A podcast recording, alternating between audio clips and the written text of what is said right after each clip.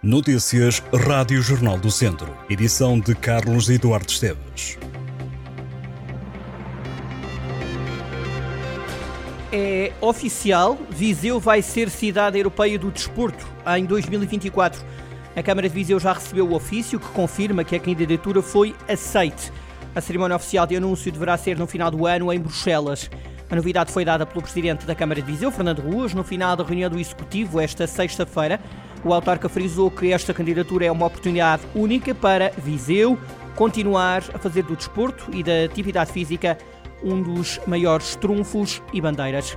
Recorde-se que os observadores internacionais da Associação das Capitais e Cidades Europeias do Desporto estiveram em Viseu na semana passada. Nessa altura, a cidade Viriato vestiu-se de cidade olímpica, apresentando diversas modalidades praticadas no Conselho. Nessa atividade reuniram-se 200 participantes, 150 jovens e 50 adultos, que representaram 37 clubes. Esta foi uma iniciativa que deu impulso à candidatura que Viseu apresentou em agosto do ano passado para ser cidade europeia do desporto em 2024 e que agora foi aceite. No próximo ano, Viseu será a capital do desporto na Europa. Mais de 48 mil casas na região de Viseu de Lofões não têm acesso às redes públicas de água e de saneamento.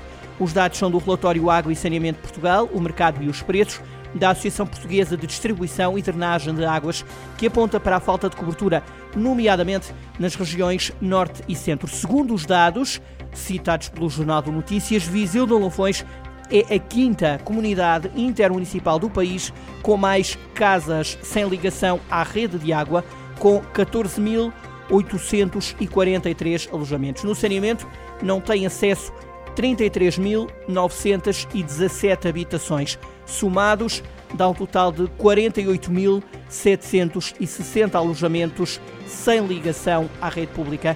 Segundo a Associação Portuguesa de Distribuição e Drenagem de Água, que analisou dados de 2020, havia cerca de 244 mil alojamentos em Portugal continental com serviço não disponível de água pública e 617 mil com serviço não efetivo, ou seja, não aderiram apesar de terem cobertura. Um dos conselhos que tem pior cobertura é Vozela, de acordo com a entidade reguladora dos serviços de águas e de resíduos, apresentava em 2021 uma taxa de adesão ao serviço de saneamento de 51% e uma taxa de cobertura de 48%.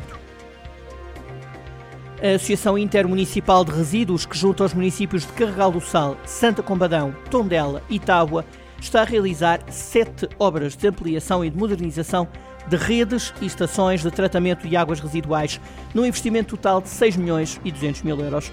O anúncio foi feito pela Associação de Municípios para o Sistema Intermunicipal de Águas Residuais, que junta os quatro conselhos e que foi apresentado esta semana. Segundo esta entidade, as empreitadas contam com apoios a fundo perdido, do Fundo de Coesão. A associação presidida pela autarca de Carregal do Sal, Paulo Catalino, sublinha que a junção dos quatro municípios associados faz parte de um projeto estruturante para uma gestão conjunta do saneamento de águas residuais, abrangendo mais de 56 mil habitantes. Os objetivos passam também pela eficiência da gestão e pelo esforço da capacidade de investimento e da acessibilidade das populações aos sistemas de recolha e tratamento de águas residuais. Dezenas de milhares de pessoas são esperadas este fim de semana em Lamego para a feira medieval que vai decorrer no centro histórico da cidade. A chuva dos últimos dias está a assustar o presidente da Câmara de Lamego, Francisco Lopes, que ainda assim se mostra confiante no sucesso da festa. O autarca espera um aumento de visitantes em relação às edições anteriores. O presidente não sabe ao certo o número de figurantes presentes no certame, mas tem a certeza de que vão estar num número considerável. Mais de 50 comerciantes, artesãos e associações vão recriar o comércio e as artes na época medieval em mais uma edição da Feira Medieval de Lamego, que decorre este fim de semana. O certame acontece no bairro do Castelo, na Praça do Comércio e na zona envolvente o centro histórico, com entrada gratuita. O Santuário de Nossa Senhora da Lapa, em Sernancelha, acolhe este sábado a primeira grande peregrinação do ano, numa altura em que passam 525 anos de existência do templo. A procissão do santuário para o recinto campal arranca às 10 da manhã, este sábado, e tem como grande novidade a participação dos andores de Nossa Senhora de Ao Pé da Cruz. A padroeira será levada em ombros pelos bombeiros voluntários de Sernancelho, já o andor da Senhora da Saúde de Fonte Arcada é levado pelos escuteiros e o andor de Nossa Senhora da Lapa vai ser transportado pelos militares da GNR de Sernancelho. Dezenas de paróquias vão acompanhar a procissão, que costuma receber milhares de pessoas e mantém-se assim a tradição se encontrarem junto aos miradores e daí partirem em grupo para o terreiro da igreja. A Eucaristia será presidida pelo bispo de Lamego, Dom António Couto. Reza a lenda que a história da Lapa começou em 1493 com o aparecimento da imagem de Nossa Senhora debaixo de uma lapa. A gruta onde a imagem foi descoberta tem uma pedra muito estreita por onde reza a tradição que todos passam, exceto quem tiver pecados graves. Uma lenda que ficou conhecida por todo o país. 14 turmas da região Viseu-Lafões estiveram entre as vencedoras de uma competição de literacia financeira. Cada turma apresentou a concurso, como projeto final, um trabalho que representasse através de vídeo, artes performativas ou trabalhos manuais, os conhecimentos adquiridos ao longo do ano escolar.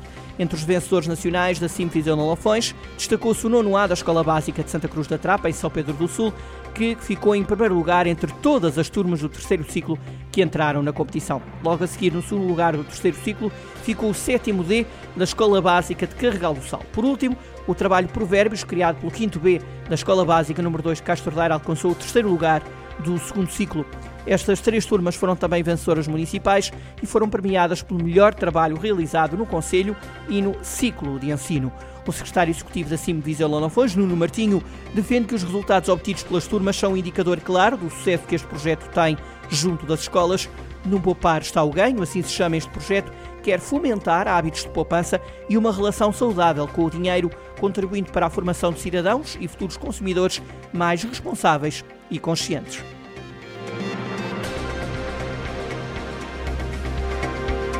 Estas e outras notícias em jornaldocentro.pt